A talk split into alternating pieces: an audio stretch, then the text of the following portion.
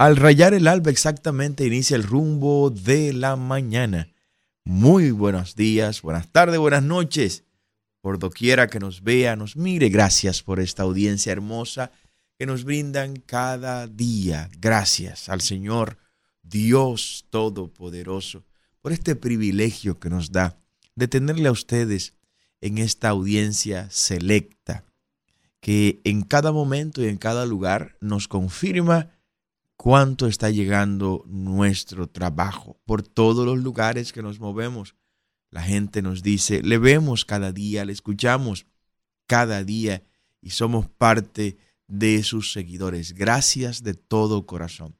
Todo lo que hacemos es para que, primero, el nombre de Dios sea glorificado y segundo, para que nuestra amada patria, nuestra amada República Dominicana sea grande, sea fuerte sea poderosa en todo el sentido de la palabra. Por eso nuestra fe ferviente en que la mano protectora de Dios está sobre nuestro país.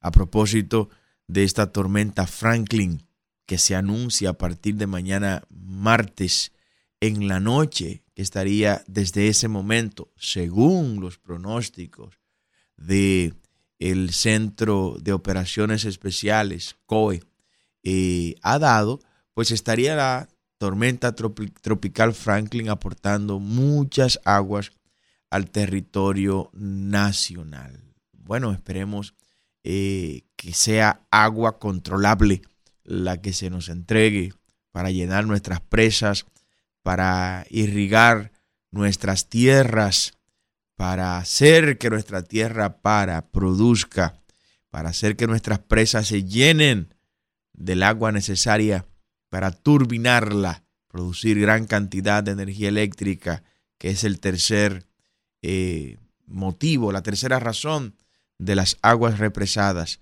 La segunda razón es el uso agrícola o agropecuario de nuestras aguas para ser utilizadas a través de nuestros canales de riego que salen de nuestras grandes presas y desde nuestras grandes presas pues mojan nuestras tierras.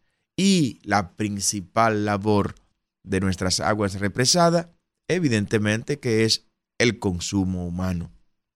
Para que estos incapaces e ineptos que administran el sector agua dejen de decir que por falta de agua usted no está recibiendo el líquido en su casa. Esperemos y oramos al Dios Todopoderoso, al mismo Dios que nos ha librado de tantas aguas, de tantos daños, que nos ha librado de fenómenos atmosféricos, de fenómenos naturales que vengan a dañar nuestra tierra. A ese mismo Dios le oramos para que otra vez se apiade de República Dominicana. Que no mire el pecado de quienes nos gobiernan, sino que mire la fe de nuestro pueblo. Y por amor a ese pueblo, no a quienes nos gobiernan, sino por amor a ese pueblo, pues desvíe esta tormenta, el ojo que se vaya y se disuelva en los océanos y que aquí solo nos llegue la lluvia necesaria la lluvia necesaria. Porque aquí desde que se nubla, por ejemplo, en la capital, ya la capital se anega. O sea, con estar nublada, ya la capital está llena de agua. Se nubla el cielo. Y por el hecho de verse nublado el cielo, ya se llenan las calles de la capital de agua.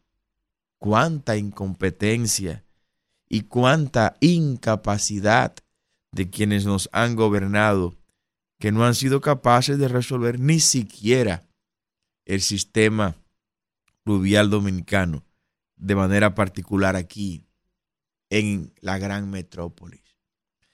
Señores, miren, estuve en San Cristóbal en el fin de semana, estuve allá, estuve conversando con nuestra próxima alcaldesa de San Cristóbal, Carolina Rivera la empresaria Carolina Rivera, una gran mujer, queridísima, allá en San Cristóbal, y con el próximo senador Saulo Sierra, ambos candidatos de generación de servidores. Estuvimos conversando y visitando también la zona afectada. No tomamos fotos, no grabamos nada, ni lo que hicimos, ni lo que vimos, no. Fuimos, fuimos para estar ahí, conversar con parte de los afectados, ver lo que está ocurriendo. Devastador, evidentemente, devastador lo que hoy ocurrió. Ahí contactamos parte de esos familiares, de esas personas afectadas.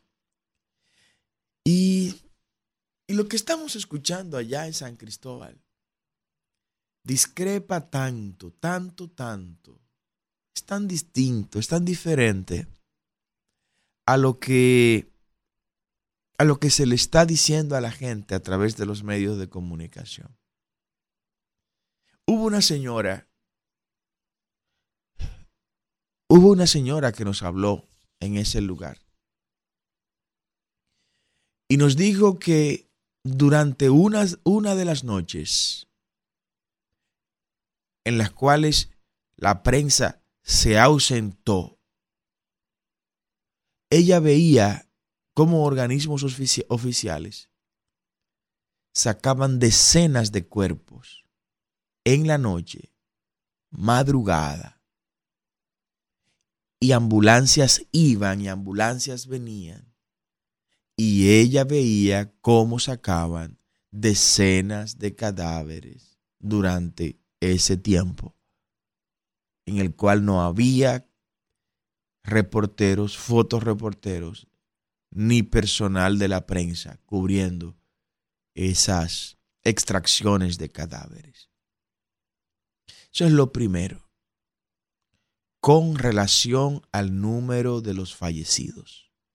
En San Cristóbal, este número de 32, 32 personas muertas en este terrible evento, no es comprado. San Cristóbal no compra esa cifra. No, y no podrán sostener mucho tiempo esa mentira porque hay gente que está buscando sus familiares. Y cuando se sumen todos los que son buscados y no aparezcan, este número 32 va a quedar bajito, según lo que nos está diciendo la gente de San Cristóbal. Digan la verdad, el gobierno no creo que sea culpable de esto. O sea, no sé por qué el gobierno tiene que estar ocultando información. Creo yo que el gobierno no es culpable de eso, aunque ahí se está diciendo que en lo que se estaba construyendo ahí, que ahí se va a construir un parqueo, señores. Yo tengo información de que al día siguiente de ocurrir lo que ahí ocurrió, iba a ir el presidente de la República a dar un primer Picasso junto al alcalde y a obras públicas en ese lugar. Eso no se ha dicho. Al día siguiente de ocurrir esa desgracia, el presidente de la República iba a estar ahí. Y eso no se ha dicho.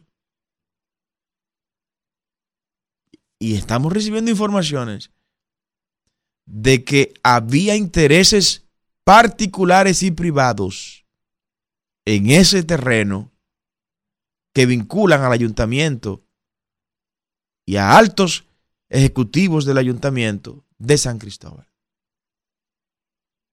Eso es lo que, se, eso es lo que está regado allá en San Cristóbal.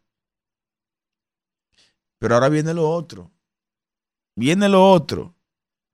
Y tiene que ver con el señor Toledo, a quien se le atribuye la propiedad de la fábrica de plástico donde supuestamente se originó todo. ¿Ustedes saben qué?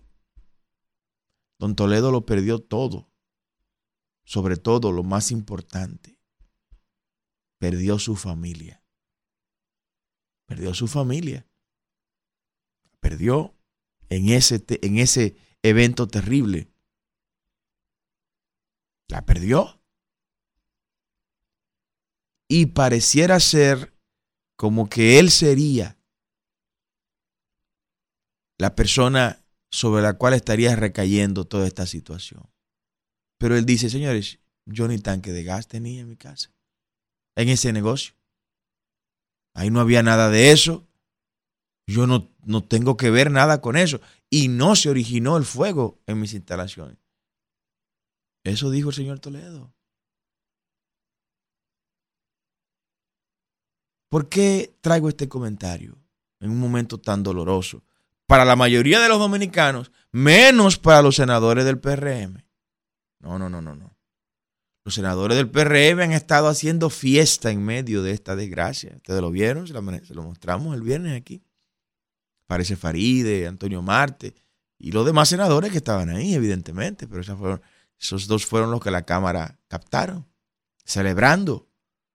Los dominicanos llorando nuestros muertos y los representantes, entre comillas, del pueblo dominicano celebrando, dándose la dolce vita eso recuerda al heredero de Nabucodonosor,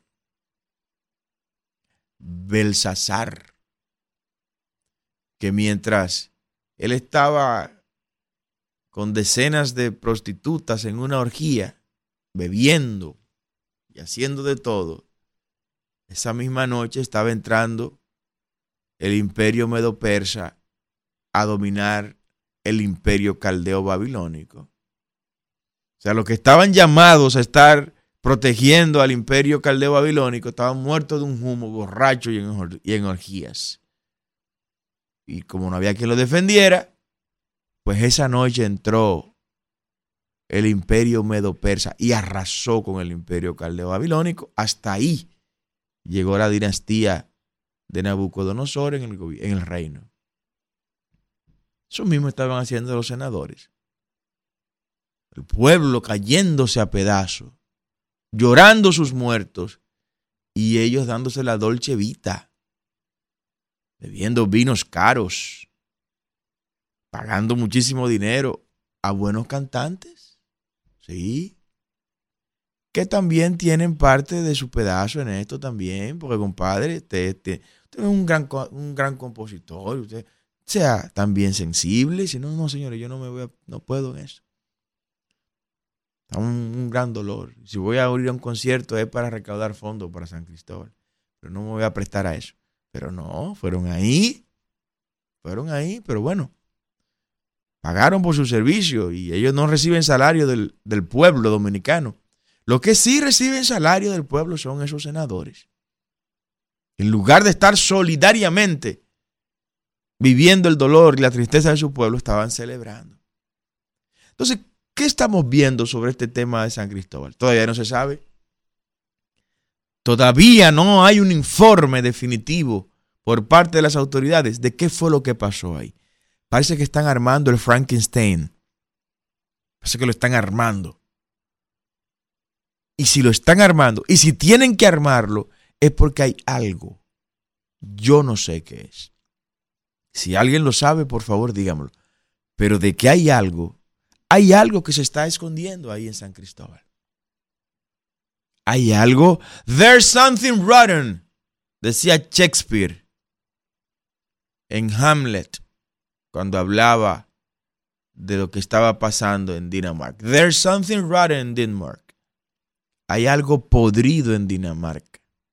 Es una mala traducción la que se ha hecho ahí de Hamlet. De que algo huele mal en Dinamarca. No es así que dice la obra. La obra dice, algo está podrido en Dinamarca. There's something rotten in Denmark. Hay algo podrido en este caso. ¿Qué es lo que esconden? ¿A quién o a quiénes quieren proteger con este tema? Y para proteger a un grupo, van a meter a otros inocentes en el caso, ¿eh? Van a buscar gente y lo van a poner como culpable. Ya se anunció la semana pasada que el Ministerio Público allá en San Cristóbal tiene unos nombres a los que va a someter a la justicia. Esperamos que sean los nombres de verdad, Isidro. Vamos a un corte. El rumbo de la mañana es el rumbo. Continuamos en el rumbo de la mañana. Muchas informaciones en este lunes. Eh, bueno, y a propósito de este caso de San Cristóbal, hay un clamor que no sabemos de qué manera habrá que hacérselo al gobierno del PRM para que, para que caramba, tenga cuidado. Un clamor por la unidad de quemados ahí en el Luis Eduardo Aibar. Mira lo que está pasando en esa ciudad sanitaria, Luis Eduardo Aibar, es para que aquí haya gente hasta presa por crimen de lesa patria. Crimen de lesa patria. Esa ciudad sanitaria, Luis Eduardo Aibar, está en un 98% lista, terminada para operar. Terminada para operar. Esa ciudad sanitaria está equipada con 13 hospitales. Listo para que el pueblo dominicano comience a usarla. Este gobierno tiene tres años. Inmerso en un conflicto de corte económico. Eso usted no lo había escuchado en ningún otro sitio. De corte económico, porque gente del gobierno quiere ser partícipe de los beneficios económicos de la construcción de ese proyecto. Y está sacrificando el servicio médico del pueblo dominicano porque no le están permitiendo ser copartícipe de los beneficios económicos de la construcción de ese proyecto. ¿Saben lo que han hecho? Han preferido sacrificar al pueblo. Decirle al pueblo, no, ustedes no van a tener estas atenciones. 13 hospitales del primer nivel, hospitales de avanzada, de tecnología de punta para los sistemas de salud. Ah, pero ahí no hay, no hay programa de investigación para ese, para ese caso. ¿Por qué está eso así? Investíguenlo. Investíguenlo. Y se van a encontrar que ahí se está maltratando al pueblo dominicano. Sencillamente porque gente desde el gobierno quieren tener intereses particulares en los beneficios que deja esa, esa construcción y esa estructura ahí. Quizás, y esa es la gente por la que usted vota. Gente que piensa primero en su bolsillo antes que pensar en usted que le dio su voto. Mire, yo quiero seguir pensando que los malos son los políticos. Que son esos políticos chatarra los malos y que no es usted el pueblo el malo. Yo, yo, quiero seguir pensando que los malos son ellos y no sus votantes. Quiero confiar en eso. Quiero confiar en eso. Pero usted es el que vota por esa gente. Están listos. Un 98% está lista la ciudad. Luis Eduardo Aybar. Entre esos hospitales, ahí hay un centro modernísimo para, para atender las personas quemadas, la unidad de quemados la unidad de quemados más moderna del Caribe y América Central se está construyendo. Se está construyendo, no. Está construida ahí. Y porque gente de este gobierno quiere cuarto. Sí, lo dije, quiere cuarto de esa construcción. No han inaugurado de manera completa la ciudad sanitaria Luis Eduardo Ibar. Y que me emplacen que voy a darle nombre de quiénes son.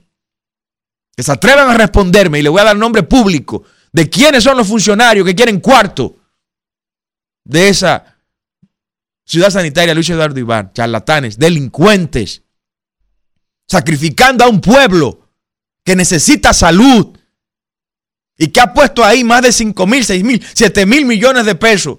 Y este gobierno lo tiene paralizado porque quieren cuarto.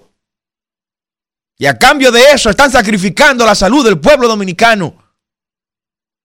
13, 12, 13 hospitales, señores, listos. En un 98%. No, pero ustedes cansan, ustedes hartan ya. Gobierno que tiene pus por todos los lados que se le agarra. No hay, no hay una sola arista de este gobierno en el que no se ponga la mano que no esté lleno de pus, putrefacción por todos los lados. Bueno, y como eso es lo que tienen, eso es lo que pueden dar. Como dice las Sagradas Escrituras, de la abundancia del corazón habla la boca. Y miren, a propósito de las mentiras, Lo que ha pasado este fin de semana es demoledor para las encuestas.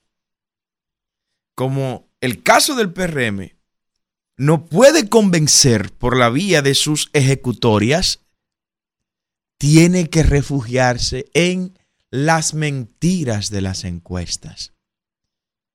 Y las encuestas en esta región del mundo están pero muy mal paradas, déjeme decirle.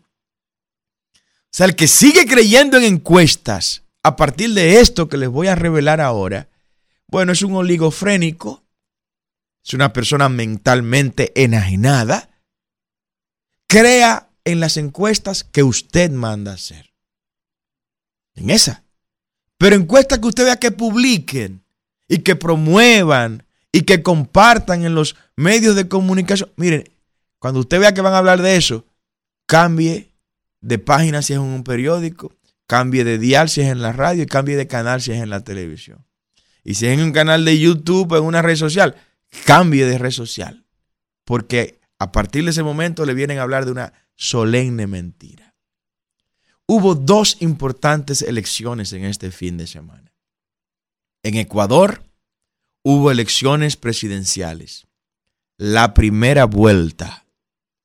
En la primera vuelta, tamaño sorpresa para las encuestas, mi hermano. Miren lo que decían las encuestas allá en Ecuador. Colocaban a Daniel Novoa, el hijo del empresario Novoa y que fue candidato también eh, en contra Correa, es la otra encuesta, mi hijo. Esta es de Guatemala, que vamos a hablar de esa ahora. Pero en la de Ecuador, que ayer hubo la primera vuelta, la señora Luisa González, representante del correísmo, de Rafael Correa, que gobernó 10 años Ecuador, y el joven Daniel Novoa, fueron los dos candidatos que pasaron a la segunda vuelta. Pero miren lo que decían las encuestas. El candidato que aparecía en el sótano, en el último lugar de las encuestas en Ecuador, la chu, la cola, el individuo que lo pusieron ahí porque, bueno, porque había que ponerlo y ponerle una puntuación Daniel Novoa quedó en segundo lugar después de Luisa García. En segundo lugar, un empresario, el más joven de todos los candidatos en este proceso electoral, pero era ignorado, menospreciado, y lo colocaron en el último de los espacios en las encuestas. Ahí ganó. Ahora va a segunda vuelta. Y les digo algo, tiene todas las posibilidades de ganar las elecciones. Porque en él se va a aglutinar todo el anticorreísmo que hay en Ecuador. Y como esta joven, esta señora Luisa González, es una amanuense de Rafael Correa, es una reproducción de Rafael Correa, es el correísmo en Ecuador y Ecuador está radicalmente dividido entre correístas y anticorreístas, pues Daniel Novoa va a aglutinar todo el anticorreísmo en Ecuador. O sea que tiene todas las posibilidades de ganar las elecciones en octubre este joven candidato presidencial que fue menospreciado e ignorado por las encuestas en Ecuador. Pero vámonos ahora a Guatemala. Vamos a Guatemala. En Guatemala sí es verdad que el asunto está complicado.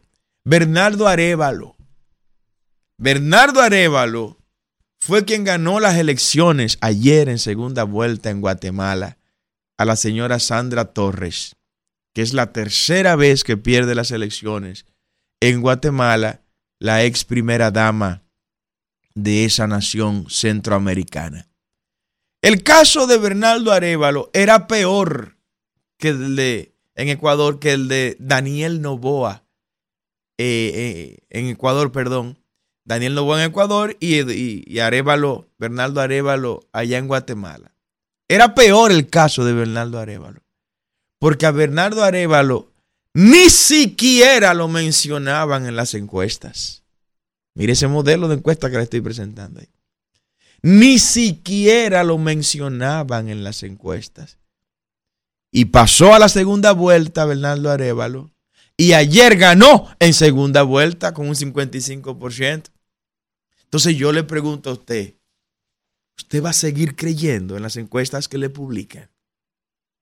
Usted va a seguir creyendo en esos números. Eso no lo cree nadie. Lo peor que puede hacer un candidato en este momento es reivindicar una encuesta. La peor decisión que puede tomar un candidato en este momento es salir a reivindicar encuesta, aunque le dé el número que le dé. No, no. Creer en una encuesta es confesarse oligofrénico. Creer en estas encuestas que se publican, evidentemente, es admitir oligofrenia. Es admitir enajenación mental. Y usted no es eso. Pero cuando usted vea que le estén hablando de estas encuestas y que le estén publicando en primera plana estas encuestas y que le estén metiendo por boca y nariz estas encuestas, es porque quieren crear una percepción que ya la gente no está por coger eso. Eso era antes, señores. Eso era antes que del palacio llamaban al señor Herrera, al listín diario, y le decían, mira, eh, la noticia que va para mañana es esta, por favor. Pónganme eso en el titular. Ay, todos veníamos como papagayo con la portada del listín diario a comentar eso. Y ya se creía eso, pero ahora no. Ahora no. Es que ahora usted le dice que ahí hubo 32 muertos y aparece una señora que graba un video donde dicen que no, que no son 32, que solo ella vio sacar decenas y decenas de muertos de ahí. Entonces usted dice, ah, pero me están hablando mentira, me están, me están tomando el pelo. Es una tomadura de pelo lo que se pretende hacer con esto de las encuestas, porque ya no hay quien la regule. O sea, la Junta Central Electoral, lamentablemente, está evidenciando una falta de control con este tema de las encuestas. El legislador le dio unas atribuciones a la Junta. La Junta no ha tenido, lamentablemente, la capacidad para regular estas encuestas. ¿Y qué, qué va a hacer el organismo vivo que se llama sociedad? Defenderse. ¿Cómo se va a defender? No creyendo en eso. No creen eso. No creen eso. Las encuestas responden a los sectores económicos y políticos que le interesan promover a sus candidatos que representan sus intereses. Arevalo no representaba esos intereses allá en Guatemala, por eso no lo incluían en las encuestas. Hoy es el presidente electo de Guatemala. Daniel Novoa no representaba esos intereses y lo colocaban en la colita, el último. La peor posición en las encuestas la ocupaba este joven hasta el día de ayer, que pasa a segunda vuelta, mi hermano. Con todas las posibilidades, mire que se lo estoy diciendo, con todas las posibilidades de ser el próximo presidente de Ecuador. Sería el más joven de todos los presidentes de la historia del Ecuador. Y ganaría, ¿por qué? Porque él aglutina todo el anticorreísmo.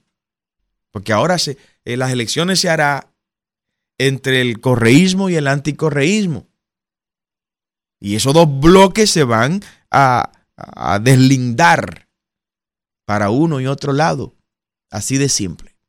Miren, yo quiero colocarles, por favor, este video donde una persona muy amada, muy querida por la comunidad cristiana del país, don Braulio Portes, pastor Braulio Portes, pues dice unas palabras eh, muy, muy contundentes, da unas palabras que le agradeceré toda, toda la vida.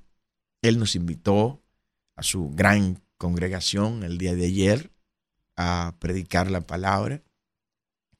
Y, y bueno, algo que no, que no lo esperaba, sabía que eso estaba en su corazón, pero nosotros no lo esperábamos porque nunca lo ha hecho en toda su vida, nunca lo ha hecho, lo hizo en esta ocasión y eso me llena de mucha honra.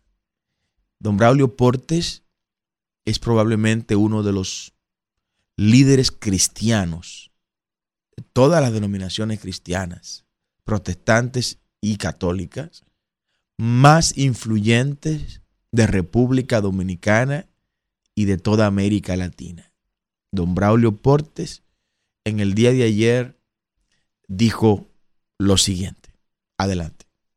Está con nosotros nuestro hermano invitado hoy, nuestro hermano Carlos Peña Pastor. Yo dije que él venía a darnos la palabra de Dios y que también venía a hablarnos algo de política. Me equivoqué. Él me aclaró, no señor, yo no hago eso. En la iglesia yo no hablo de política. Yo voy a predicar la palabra de Dios. Pero yo sí quiero licencia para un minuto de política. Pero lo que no debe faltarle a un candidato como este es el voto del pueblo de Dios. Yo no tengo problema en decirle a mi pueblo entero que yo voto por Carlos Peña. Porque es mi hermano, porque es hijo de Dios, porque glorifica con su vida y con su mensaje y con sus decisiones al Rey de Reyes y Señor de Señores. Ha sido un minuto contigo. Miren, esto significa, esto significa mucho para nosotros. Significa mucho para nosotros para generación de servidores como partido, para mí en lo personal como candidato presidencial, que de los labios y del corazón de don Braulio Portes hayan salido estas palabras. Estas palabras no hay millones y millones de pesos que puedan pagarla. No hay millones ni millones de pesos que puedan comprarla. Porque viene del corazón de alguien que su vida ha sido el servicio al Señor Jesucristo. Su vida ha sido levantar cientos y cientos de iglesias. De ser padre espiritual de miles y miles de personas dentro y fuera del país. Don Braulio Portes es toda una institución, su nombre, su nombre, sin hablar de su ministerio, la cristianización nacional, como se llama su ministerio, sus medios de comunicación, todo lo que él ha hecho, pero solo su nombre ya es una institución. Y que nos haya dado públicamente lo que en privado él nos había dicho, como nos lo han dicho la mayoría del liderazgo eh, cristiano del país, y que ya, bueno, lo hizo Jorge Plurde, otro importantísimo líder de la cristiandad de este país, que la semana pasada pues llamó abiertamente también a apoyar nuestra propuesta presidencial. Esto nos llena, nos llena de mucha satisfacción, pero a la vez nos compromete más y más a hacerlo bien, a evitar cometer errores que puedan avergonzar a la gente que nos, que nos está apoyando y gente de este nivel. Esta es una opinión que no se puede comprar ni se puede vender. Y esto, esto ya me hace sentir que, que hemos ganado con la ayuda de Dios, gracias a don Braulio Portes. Braulio Portes es conocido entre la comunidad de fe como, como el patriarca. El patriarca por su tiempo, por los hijos espirituales que le ha dado a República Dominicana. Gracias de todo corazón. Isidro, yo quisiera como hablar mucho con la gente hoy. Hoy es lunes, hoy empieza la semana Vamos a dejar que nuestro pueblo hable. Ahí están las líneas telefónicas en pantalla para que usted pues nos llame a nivel local y a nivel internacional. Inician las llamadas. Buenos días, diga usted. Buen día, pastor. ¿Cómo está todo? Muy bien, bendiciones y paz. Amén. Bueno, aparentemente los pueblos de Latinoamérica, la mayoría han despertado Y esperamos también que nuestro pueblo, República Dominicana, también aprenda la lección de que cuando los malos gobiernan, el pueblo gimen. Pero cuando los buenos gobiernan, el pueblo se alegra. Bendiciones. Gracias, qué llamada. Buenos días, diga usted. Buen día, Carlos, ¿cómo está? Muy bien, buenos días. Carlos, vendrán sorpresas dos cosas. Eh, una que Dios lo, lo, va a favorecer a usted. Y la otra cosa es, Carlos, lo que hablamos desde el asunto de, de los exámenes de los estudiantes de, de educación que no lo han publicado todavía. Óigame, sí. Atención, Ministerio de Educación. Estoy recibiendo esta queja de todo el país. Buen día, Carlos, hermano. deme un minuto. Quédese en línea, por favor, no me cuelgue.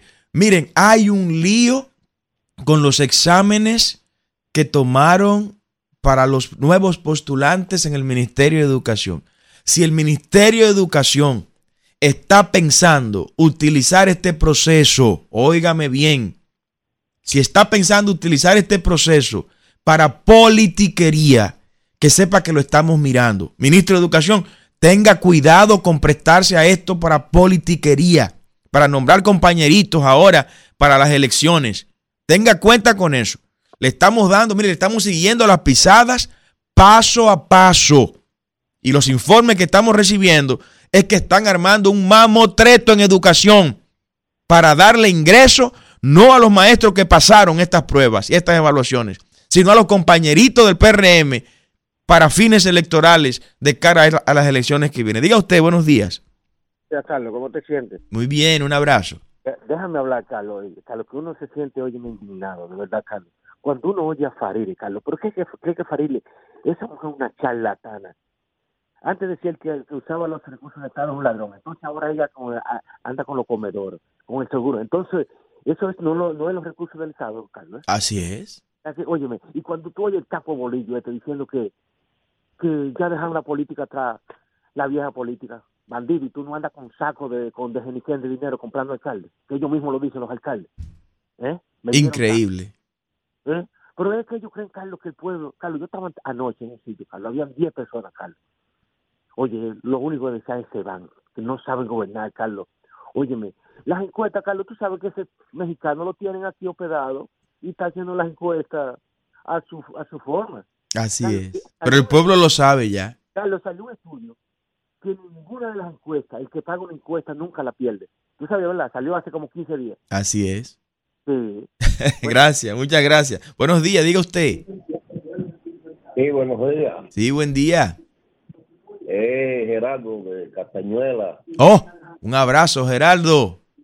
Eh, ingeniero. Sí. Yo soy quizá de los pocos por aquí, la provincia de Montecristi, que quisiera que lo que se está hablando de ese resplandecer nuevo, que toda esa ideología mala y barata cambie y que sea usted la persona.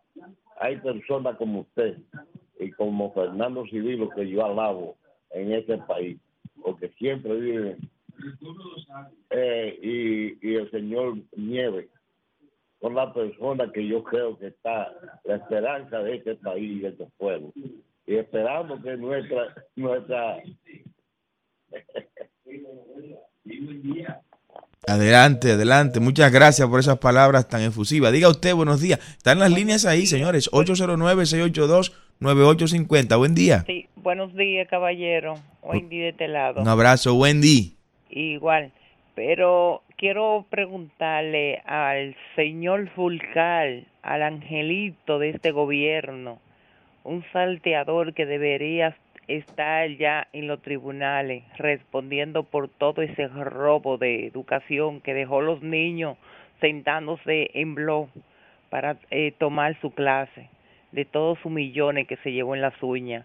Yo quiero preguntarle al Fulcal que cuál va a ser su cuál es su candidato a diputado en estas elecciones, porque la, el próximo, el que pasó, fue el narcotraficante que está preso en Miami, que él mandó a votar públicamente para que voten por ese narcotraficante. Yamil Abreu se llama, Ah, y sí, ¿y cuál es ahora el narcotraficante que tú vas a mandar a votar en estas elecciones? Fulcal, delincuente, bye bye. Gracias, Wendy, buenos días.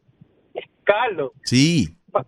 Para aclarar algo, hay una joven que va a coger la entrevista sin ir, sin ir al concurso ya, que va a coger la entrevista sin ir al concurso. U- óigame. Usted sabe lo que es eso. Estamos dándole lo- seguimiento, ministro de Educación. Buenos días. Buenos días, ingeniero, ¿cómo está? Muy bien, buenos días. Ingeniero, dos cosas. Lo que te habló de la ciudad sanitaria, ahí se ha invertido más de 15 mil millones de pesos. Pero Luis Abinader, ese dinero que invirtió el Estado Dominicano, el dinero de nosotros, quiere repartírselo al grupito de él, es rico de él. Digo porque a él le toca también, no crea que eso le dije ingenuamente, no, a él le toca para mandar ese viaje para los paraísos fiscales. Y Increíble. Otra cosa, y si usted se fija, ingeniero, fíjese todas las las decisiones y, y, y, y acciones que quiere tomar el, el ministro de, de, de- de Educación, que llegó quebrado ahí a Educación, que tiene la universidad guapa, creo que es la guapa, Sí. Y todo lo que hace para favorecer a negociantes y él mismo favorecerse, eso eso hay que hacer una auditoría fuerte. Ese es el que se ha llevado más dinero, ni Furcal le llevó más dinero, se ha llevado más dinero que ese. Increíble. Muchas gracias. Buenos días. Las líneas llenas, señores. Adelante. Buen día, Brito de las Américas. Un abrazo, Brito. Mira, Carlos, lo que pasa, por ejemplo, lo que pasó en Guatemala, que pasó en Ecuador, es la misma desesperación de la gente con la, con la democracia representativa que tenemos, como decían eh, 20 o 30 años atrás, la llamada democracia representativa, no ha satisfacido las necesidades de la gente. Y la gente de pronto pasa desde una izquierda radical a una ultraderecha mucho más radical todavía. Entonces, la democracia debería, qué sé yo, hacer un relanzamiento y ver qué está pasando, qué está quedando mal, que la gente eh, salta de pronto de un, de un lugar a otro buscando una satisfacción y, y al final eh, viene siendo lo mismo. Entonces hay que, hay, que, hay que repensar la política mundial. Muchas gracias. Muchas gracias. Diga usted, buenos días. Buen día, Carlos. Sí, buen día. De la zona universitaria. Un abrazo. ¿Todo bien? Todo bien, gracias al Señor. Lo único que sufriendo el embate de este gobierno endemoniado de Luis Abinader. Eh, Carlos, en el tema del asunto que tiene que ver con las encuestas, siempre he sostenido y en las varias veces que he llamado a, tu programa, he dicho que la- las encuestas las usan es como medio propagandístico para crearle percepción al presidente. Porque, por ejemplo, sin dar nombre, hay en un programa de la mañana que publican una encuesta que todas favorecen al gobierno. Pero ¿por qué la favorecen? Porque, por ejemplo, yo fui encargado de un departamento en aduana y fui subiendo por, por, por mi preparación. Y hay una bocina que tiene tres hermanas en aduana y a mí me cancelaron y a las, y a las hermanas de la bocina la dejaron a las tres. Es decir, que hasta los periodistas están vendidos al gobierno. Wow. Ahí está su opinión. Buenos días. Diga usted. Sí, buenos días, don Carlos. ¿Cómo está usted? Muy bien, muy bien. Dígame, los haitianos ya lo sacaron de ahí. No, mi hijo, todavía no han venido a sacar esos haitianos. Ahora es que han llegado más, mi hijo. Pero qué barbaridad. Ahora es que más haitianos hay, por favor. No sabemos cómo que lo Bueno, vamos a hacer. no. ya. Que vamos a tener que armar un equipo de dominicanos e ir de manera individual como ciudadanos a sacarlo si no hay autoridad que lo haga, mi doña. No, mi hijo, no hay forma y tenemos otras cosas, mi hijo. En la entrada del seguro, el frente del seguro, tiene un grupo de tietos viejos, esos haitianos y unos talleres. Que esa ambulancia cuando vienen, mi hijo, hay que ver qué desastre, qué desorden, mi hijo. Ayúdame en eso, por favor, que no limpien esta entrada del seguro. Pero qué barbaridad, Todos los huecos viejos que compran esos haitianos no lo han parado aquí de lado y lado, mi hijo. Y cuando pasan esa ambulancia, tú sabes, eso es una cosa increíble, mi Eh, hijo. mo- Estamos mo- desesperados por aquí, por favor, ayuden en eso, por favor, don Carlos. Pero qué barbaridad, gobierno. E- Esta, esta es una señora que ha vivido toda su vida ahí frente al seguro. Toda su vida frente al seguro, toda su vida. Y resulta que ahora, pues mm, ya se le fue la paz por un grupo de haitianos ilegales que decidió ir a asaltar toda esa zona. Diga usted buenos días. Buenos días. Buenos días. Buenos días. Sí, adelante. ¿Es Carlos que habla? Sí, adelante. Está en el aire. Se está oyendo mal la emisora Premium Santiago. Oh, oh, vamos a ver eso. Pero ya se escucha bien, ¿verdad? No, está mal, mala, mala. Oh, bueno, bueno por esa alerta. El equipo técnico, vamos a chequear eso. Premium, nuestra gente allá en Santiago. Ahí están las líneas, señores. 809 682 9850, la línea local y la línea internacional 833 380 0062. Vamos a tener que armar un equipo, vamos a ver si armamos un equipo de voluntarios para ir ahí frente al, al seguro, al hospital del seguro, ahí en el ensanche La Fe, y proteger a nuestros compatriotas dominicanos. ya no hay manera de pedirle a las autoridades que vayan y verifiquen qué es lo que está ocurriendo. O sea, usted no puede comprar una casa creyendo que las condiciones con las que usted está comprando esa casa se van a mantener por siempre. Porque de la noche a la mañana un gobierno irresponsable le cambia las reglas del juego a usted. Le cambia las reglas del juego, como se le han cambiado a esta gente del ensanche de la fe, ahí donde está operando el hospital del seguro. Esa señora llama de manera permanente, quejándose con lo mismo. No hay una dirección de migración que funcione, que sirva para nada. No hay un Ministerio de Interior y Policía que tenga las condiciones y la capacidad de darle seguridad ciudadana a la gente.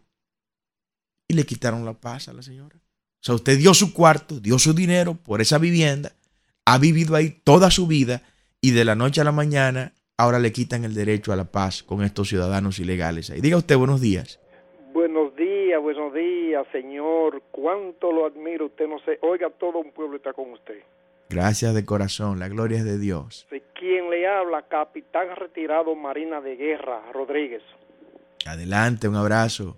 Si quisiera pedirle algo públicamente, quisiera pedirle por su mediación, por favor, que usted le haga un llamado al gobierno, que por favor le construya dos maternidad para las mujeres dominicanas embarazadas que no tienen uno aquí y otro en el Cibao. Yo soy cibaeño. No tienen las mujeres, nuestras mujeres no tienen dónde dar a luz porque las haitianas todas la coparon. Y segundo, escuela primaria para nuestros niños pequeños que no tienen, porque cuando fueron a inscribirse ya no había cupo.